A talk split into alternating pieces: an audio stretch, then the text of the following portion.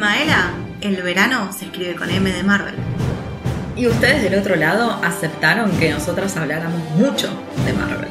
Entonces nos propusimos traerles unos mini episodios para estos días de verano de, de calor ardiente, hablándole un poquito de personajes no tan populares. Pero tampoco que no son absolutamente populares, porque la gran mayoría de ellos aparecieron en Botif, por ejemplo, un lugar donde aparecieron casi todos los personajes. Y obviamente que también queremos invitar a aquellos que estén del otro lado del hemisferio con frío, pero quieran tomarse un cafecito o un chocolate caliente escuchando un mini episodio de un personaje Marvelita. Así que este verano reducimos nuestros episodios a la mitad básicamente y les vamos a traer mucha, mucha información de estos personajes que son raros. No son Tony Stark, no son de Capitán América, no son ni siquiera Shang-Chi, pero sí son importantes para la trama del MCU. Y que también son fundamentales para que se creen estos personajes que nosotros realmente amamos y adoramos. Y estamos muy felices de entonces empezar este año de una manera totalmente distinta y muy, muy, muy felices de que sea con Marvel. Tan felices como el primero de todos, sí. El que originó todo esto, nuestro querido Happy.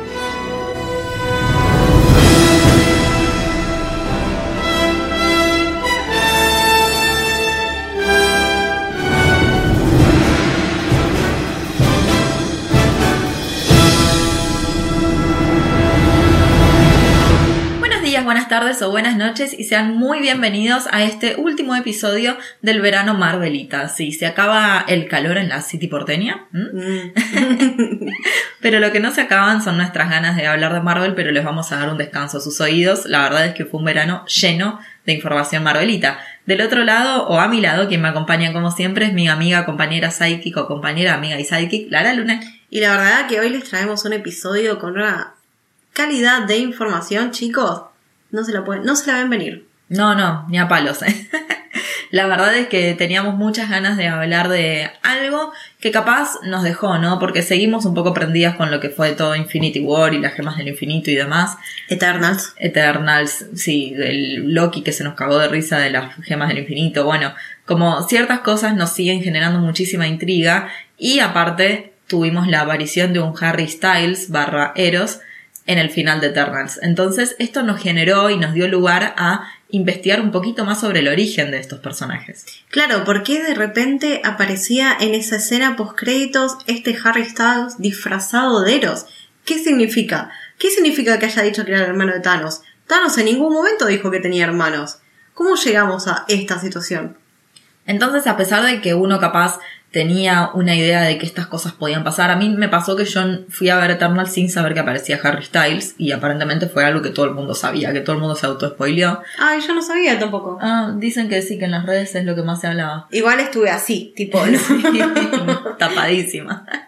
Bueno, pero um, es algo que a mí me sorprendió que apareciera Eros, porque es verdad que durante toda la primera parte de, de, Marvel, del MCU, todas las primeras tres fases, no hablamos nunca de que Thanos tuviera un hermano. No lo mencionaron ni siquiera sus hijas adoptivas, ¿no? Uh -huh. Entonces, Nebula, Gamora, nunca hablaron de otra persona que no fuera Thanos. Y pero quizás no sabían, estoy pensando. Obvio, sí, sí. Porque la, la, historia de Thanos y Eros se separa muchísimo cuando son preadolescentes ambos. Sí, sí, sí. Pero la realidad es que tampoco vamos a hablar tanto de Thanos y Eros. Hoy nos queremos enfocar, porque nos pareció súper interesante, en sus padres. Porque los padres de Thanos y Eros generan, como les puedo decir cualquier psicólogo que ande por ahí, generan lo que va a pasar después con sus hijos. Entonces, en algunas ocasiones podemos decir que obvio, Thanos actuó por cuenta propia y Eros también, pero no hay que ser nada, ciegos ante la situación de, no sé, cómo nació Thanos, las, dificultades a las que se tuvo que enfrentar, cómo se volvió este loco titán. Bueno, nada, muchísimas cosas que han pasado con, con la historia de Thanos y de Eros, pero que nos parecen muy interesantes hablarlas desde el lugar de Alars y de Suizan, su padre y su madre.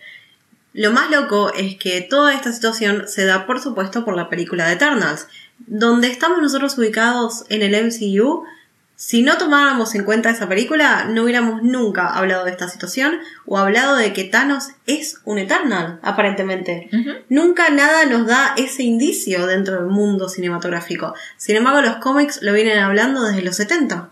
Claro, exacto. Pero nosotros venimos hablando desde hace mucho, mucho antes y es que hablamos en nuestro Instagram y en nuestro Facebook. Así que Lari, si querés puedes recordarle a la gente dónde nos puede leer. Por supuesto, les cuento que se viene la época dorada del cine. Obviamente estamos hablando de la ceremonia de los Oscars.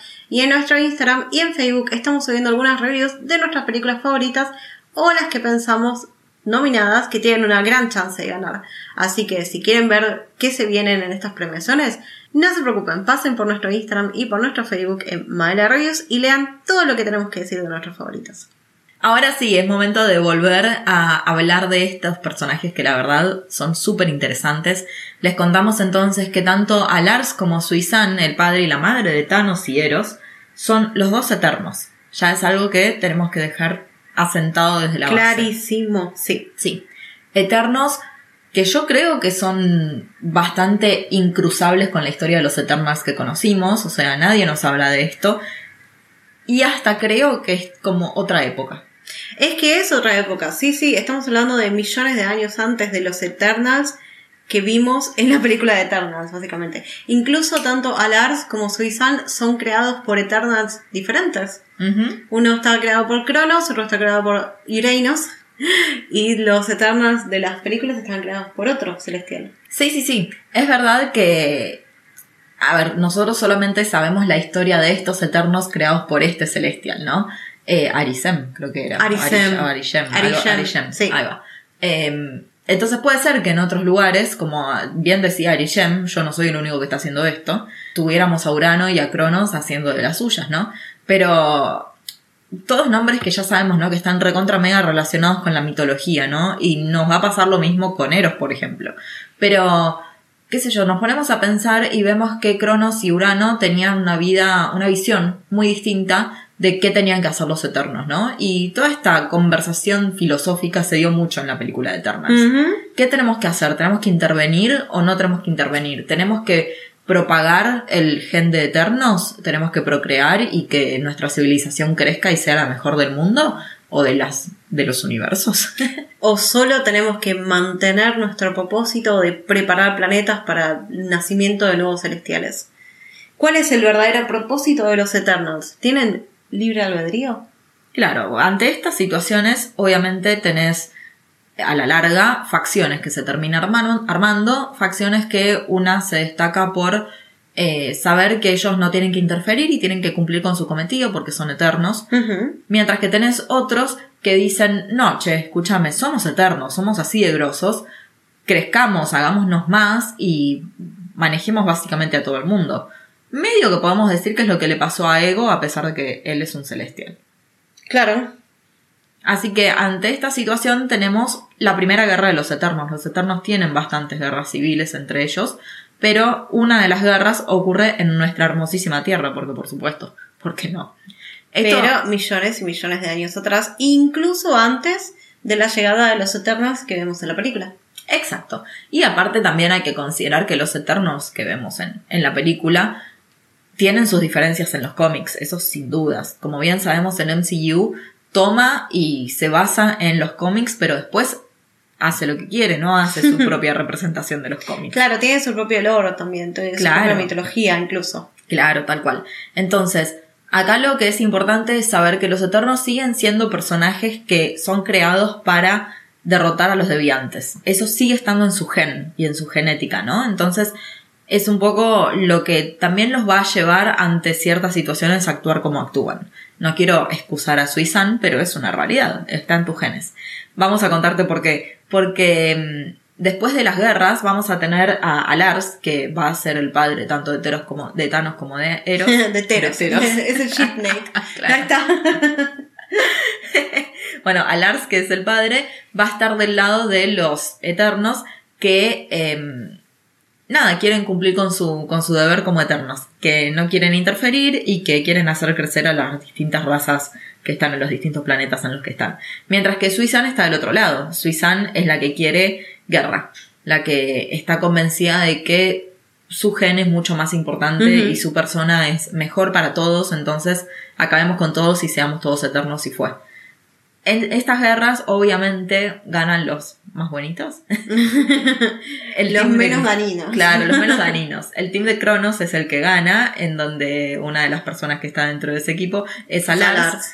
Y ellos terminan quedándose en la Tierra, mientras que todos los que venían con Urano son básicamente exiliados. exiliados. Claro, y terminan de alguna forma u otra en Titán, planeta que quizás les suele conocido porque en la historia del MCU es el planeta de Thanos, que cuenta que como tenía más gente que recursos, estaba tipo siendo cada vez más y más pobre y la gente se estaba muriendo de hambre, cuando él sugiere matemos a la mitad y salvemos todos los recursos posibles y lo titulan El Titán Loco, lo cual, chicos, es increíble cómo se desvía de la realidad de los cómics.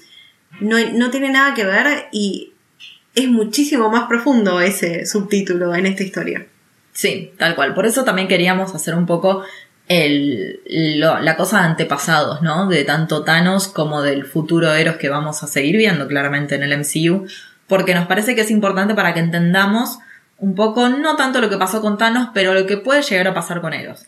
Claro, aparte en la historia, los padres de Teros, el nuevo shipname, que me gustó un montón, se conocen cuando Alars va a Titán, donde Suizan era la única sobreviviente luego de múltiples guerras a lo largo del tiempo, y deciden ellos dos, tipo, reproducirse, ya sea genética o eh, clonándose, para poblar Titán y a la vez deciden tener hijos biológicos, lo cual puede llegar a ser una mala idea si lo pensamos, porque tenemos un Eternas que era tipo que favorecía la guerra, que favorecía la lucha y la calidad de la vida de los Eternas que era mejor al resto.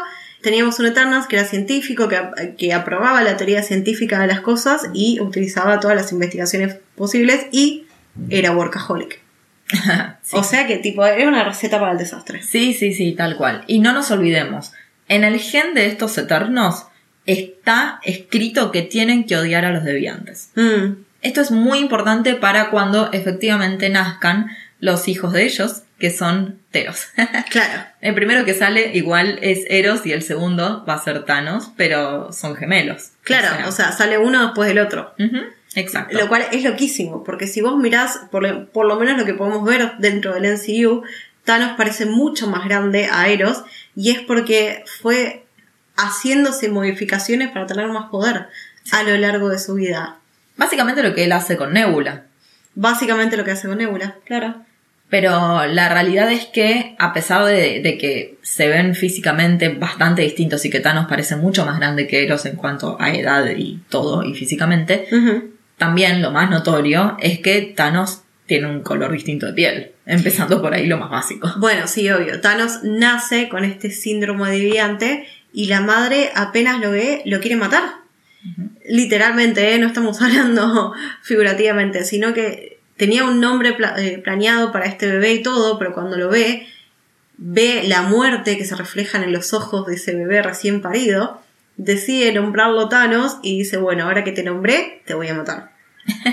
Biológicamente, vos sabés que no es tan raro. Dentro de lo que es la naturaleza, por ejemplo, en los mamíferos, cuando nace un bebé que va a tener dificultades, la pierna rota o eso, la madre lo abandona y lo deja morir. A nosotros nos parece recontra poco humano, pero claro, dentro de la naturaleza es lo normal porque ellos tienen que sobrevivir. Claro, porque es la supervivencia, ni hablar. Claro, en especial todos los que son no depredadores, ¿cómo se llama el otro? Vegetarianos, no, herbívoros. Herbívoros, no, bueno, todos los, que son comidos por los depredadores.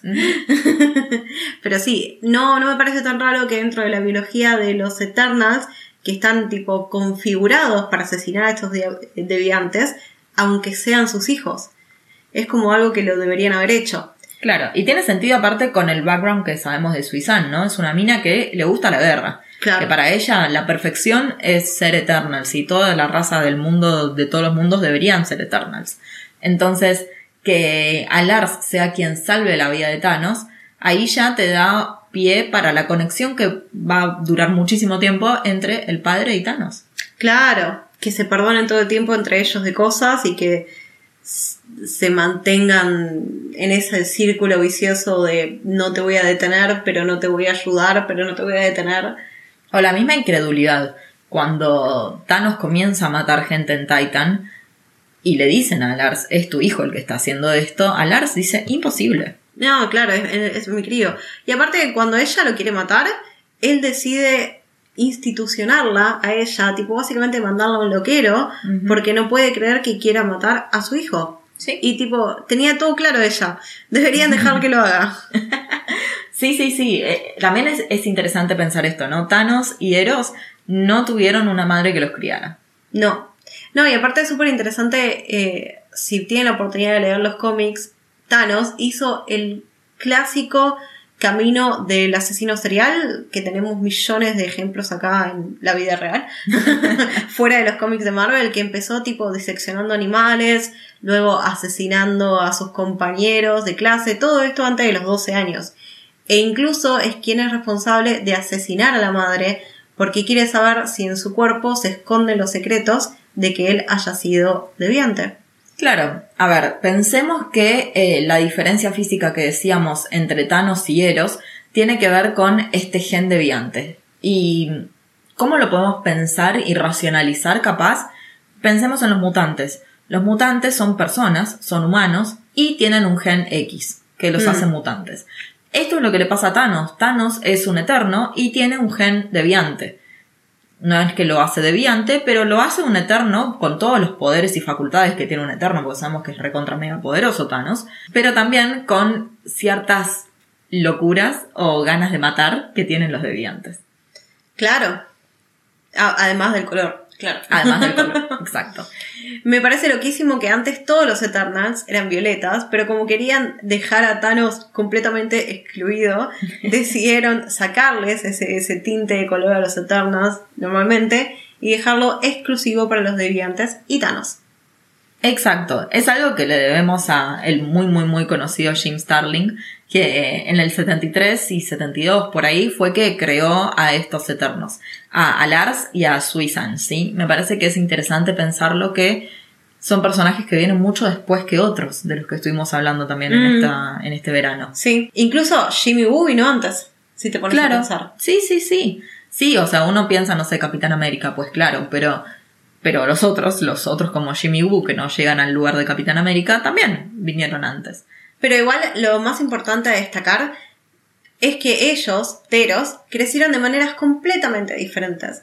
Incluso se decía que Thanos era un escolar ejemplar hasta el momento que decide abandonar Titán, luego de que todo el mundo empieza a acusarlo de que estaba asesinando gente, con motivos. Lo cual era Mientras, real. claro, mientras que Eros creció, tipo, básicamente con libre albedrío gigante, era tipo estéticamente agradable, era inteligente porque siguió sus estudios, se crió en Titán y pudo desarrollarse de todas las maneras posibles junto al padre. Claro, exacto. La verdad es que la conexión que había entre Alars y Thanos era muy grande, muy grande, porque Thanos estaba siguiendo los pasos de Alars. Él quería ser un científico, pero bueno, después se termina desviando por un montón de otras cosas. O sea, no estamos solamente hablando con que está obsesionado con saber su origen genético y que por eso se pone a diseccionar primero animales y después a su propia madre. No solo eso, sino que cuenta durante su historia, que es súper interesante, que siempre tuvo una persona que lo apoyaba. Una persona de la que él estaba enamorado en su momento y siempre perseguía, pero no le daba cabida. Sin embargo, siempre apoyaba a todas, todos sus instintos de asesino serial. Y más adelante, se vuelve a reencontrar con esta persona y se da cuenta que solo él la puede ver. Eso es re interesante. O sea, eso ocurre en un momento en el que Thanos ya no está más en Titan. Él hace las veces de pirata intergaláctico, digamos, y se da cuenta en un momento que su crew no puede ver a esta mujer. Lo cual ahí podemos empezar a decir que empieza la locura del titán, ¿no? Claro, Porque está realmente enamorado de una persona o un ente femenino que solo él ve. Y que aparte aparte- tiene terrible nombre. Claro, y aparte le pide cosas que no son normales. Le pide que mate a todos los descendientes que dejó por el universo esparcidos, porque supongo que Thanos tiene un poquito de Eros en su interior y fue tipo dejando descendencia, y le pide que siga matando, porque claramente es la representación literal de la muerte. Entonces él está completamente enamorado de la muerte. Y, es todo la- lo que hace es para conquistarla. Claro, y es el verdadero motivo por lo que él termina siendo el titán loco. Nada que ver con lo que nos dejó el MCU. Sí. Yo hace un par de años leí una novela de, de distintos personajes de Marvel y una novela era de Thanos. Es uno de los mejores libros que leí en ese sentido porque habla justamente de esto, de cómo un Thanos derrotado tiene que reinventarse y seguir persiguiendo o no, o elegir dejar el amor por la muerte. Mm. Es muy, muy, muy interesante. Así que, bueno, ahí vamos a tener un poco de eso. Eh, mientras que, como decíamos, Eros es un tipo que está muy tranquilo. Recordemos que Eros no tiene el gen deviante, pero lo que sí tiene es que a pesar de ser un eterno con todos los poderes típicos de un eterno, uno de los poderes que lo destaca es que máxima- básicamente tiene sex appeal. Le vamos a decir así porque no se me ocurre cómo decirlo, pero um, Eros va a ser un eterno que puede conquistar a mujeres, o a lo que quiera en realidad, pero él elige en general mujeres porque estamos en los 70. él tiene la el héroe de Harry Styles le dé para adelante con cualquier raza, sexo, género, cualquier cosa. Sí, sí, sin dudas, eso puede ser. A ver, en los cómics es súper controversial el personaje de Eros porque es bello y su poder es lograr que la gente, claro, se enamore de él o quiera estar con él. Reproducirse con él. Claro, tal cual. Eh, eso genera muchísimas cosas de, como decíamos recién, libre albedrío. Sí, Eros hace lo que quiere, pero las personas que están con Eros no. Porque es realmente un poder lo que él tiene. No es una elección de ellas o, o lo que sea. Así que bueno, vamos a ver qué nos muestran de Eros, porque la verdad es que por lo pronto solamente vimos que le tiró guiños a Angelina Jolie. Igual todos le tiraríamos niños a Angelina Jolie. O sea, Sí, sí, está perfecto, mientras no te metas con Macari, porque Macari no es para vos. Macari tiene, tiene que estar con otra persona. pero Eh, sí, es súper interesante cómo se desarrollan las historias de estos dos personajes, Teros, y cuánto tienen que ver con los padres, porque también no nos queremos olvidar que Alars se quedó viviendo en Titán y educando a Eros, y cada vez que volvía Thanos, ya sea para intentar asesinar a toda la población, para intentar reinar a la población, siempre lo excusaba. Y siempre decía que lo defendía de alguna manera u otra. Sí, al punto que la historia de, de ambos, bueno, ya sabemos que Suizan termina muerta, pero eh, Alars va a terminar encarcelado en un momento por el No, a, a- Thanos. a Lars también lo asesinan. eh, lo asesina Thanos también. Pero tanto a Lars como Suizan los reviven en una parte de exiliados de la Tierra. Y los encarcelan, o sea, los reviven solo para meterlos a, Claro. a la prisión. Y cuando lo reviven, Suizan obviamente no quiere tener nada que ver con Alars porque no solo le impidió el asesinato del crío que iba a causar un montón de problemas, sino que después la metió en un manicomio un montón de años Sí, sí. y no hizo nada para salvarla cuando el crío la mató. Así que yo tampoco querría tener nada que ver. la verdad. Sí, sí, o sea, ellos fueron encarcelados por justamente haber criado a Thanos, eh, o haber dejado que viviera Thanos. Suizan dijo, yo a este ni lo conozco, de Alars, y a Alars se lo puso en una prisión que iba a prenderse una pequeña lucecita cada vez que Thanos matara a una persona. Lo cual es muy interesante porque la, la cárcel termina cegando a Alars. claro. Porque había asesinado a tanta gente que terminó siendo literalmente dejado ciego por las luces. Es increíble. Esa, eso me parece como, eso es pura mitología, no me jodas. Sí, seguro. Me parece muy groso. Pero hablando de mitología, hablemos un poco, simplemente va a tener todo el sentido con lo que venimos diciendo, de los nombres mitológicos de sus hijos, ¿no? De Alars y de Suizan.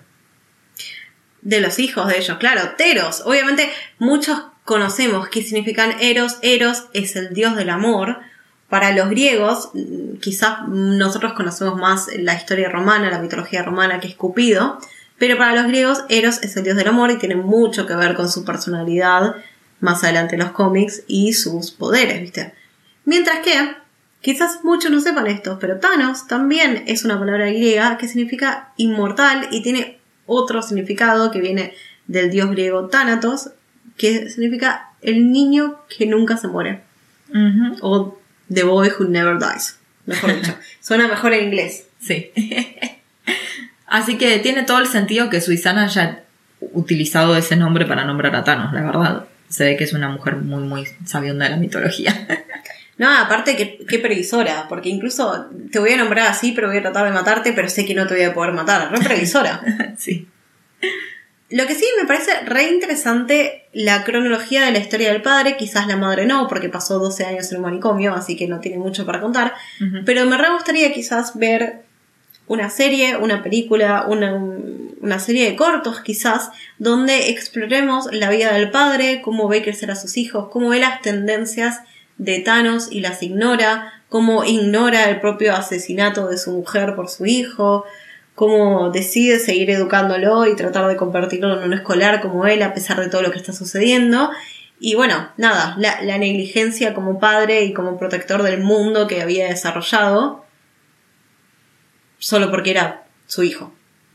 Sí, estoy de acuerdo, me gustaría ver algo así, pero también me gustaría ver un poquito antes, o sea, me gustaría que se hable de Cronos, que se hable de Uranus. Urano, me gustaría que se hable de ellos dos también y que después sí desencadenemos en la historia de Lars y demás. O sea, también tenemos que saber que Eros, dentro de todas las cosas que tiene, él en algún momento pertenece a los Avengers. No sabemos si lo vamos a ver. También sabemos que Eros no es un tipo que le guste la guerra. Él prefiere, obviamente, hacer el amor y no la guerra. Entonces, es un tipo que se va a meter y va a utilizar sus magníficos poderes solo cuando es realmente necesario. No tiene ya que ver tanto con el intervenir o no intervenir de los Eternos. Claro. que Me pregunto por qué nunca vimos, o quizás todavía es la palabra, nunca vimos una intervención de Eros hacia Thanos. Porque si a vos te gusta tanto el amor y mantener a las personas, te conviene que existan, que estén vivas, que, que nos las maten. Exacto. Sí. no sabemos, no sabemos realmente. Pero cómo- quizás por eso aparece ahora la última escena del MCU. Por eso, para detener, no a Thanos, porque no estamos en una época de Thanos, pero sí detener a esta extinción de las personas por ese motivo. Mm. Quizás suene altruista, pero puede llegar a ser verdad. Sí, sí, tal cual. Bueno, estamos intrigadas con lo que podemos llegar a ver de Eros y con lo que eventualmente capaz puedan llegar a crear la mente de Kevin Feige y demás, sobre todo lo que fue la cosa más previa de los Eternos. Así que, si te parece, Lari, damos por cerrado este, Este verano, verano Marvelita. Marvelita. Sí, sí, sí, sí. Se nos va, se nos fue ya febrero, así que le mandamos un beso. Se viene la temporada de Oscars, vamos a hablar de las mejores películas que decide la academia, que son las mejores películas, y que, bueno, estuvieron con nosotros en todo el 2021. Algunas de ellas están en el cine, algunas de ellas las pueden mirar por muchos streamings, así que, nada, utilicen de todo para poder visionar y estar atentos a lo que se viene. Ya les avisamos que Obviamente lo primero que vamos a hablar son de las animadas porque siempre es nuestra categoría favorita y capaz los sorprendamos, capaz no somos tan amigas de encanto. Claro. Y la verdad que si a ustedes les encantó este podcast y nos quieren invitar a un cafecito, no nos negamos. Pueden ingresar al link que aparece en nuestro Instagram y eso los va a llevar directamente al cafecito y nos pueden donar un cafecito, un vaso de Campari, la posibilidad de conseguir un nuevo micrófono para este lado del mundo. ¿Quién dice? Sí, sí, sí, esas cosas que son muy necesarias para que este podcast siga existiendo y que lleguemos a los 100, porque estamos bastante cerca y ya estamos planeando lo que va a ser nuestro episodio número 100. Así que Lari, muchas gracias por estar del otro lado. Recuerden que siempre nos pueden seguir por Instagram y Facebook. Somos arroba Maela Reviews. Y te agradezco como siempre por estar del otro lado y nos vemos en el mes de los Oscar. Chao, chao. Chau, chau.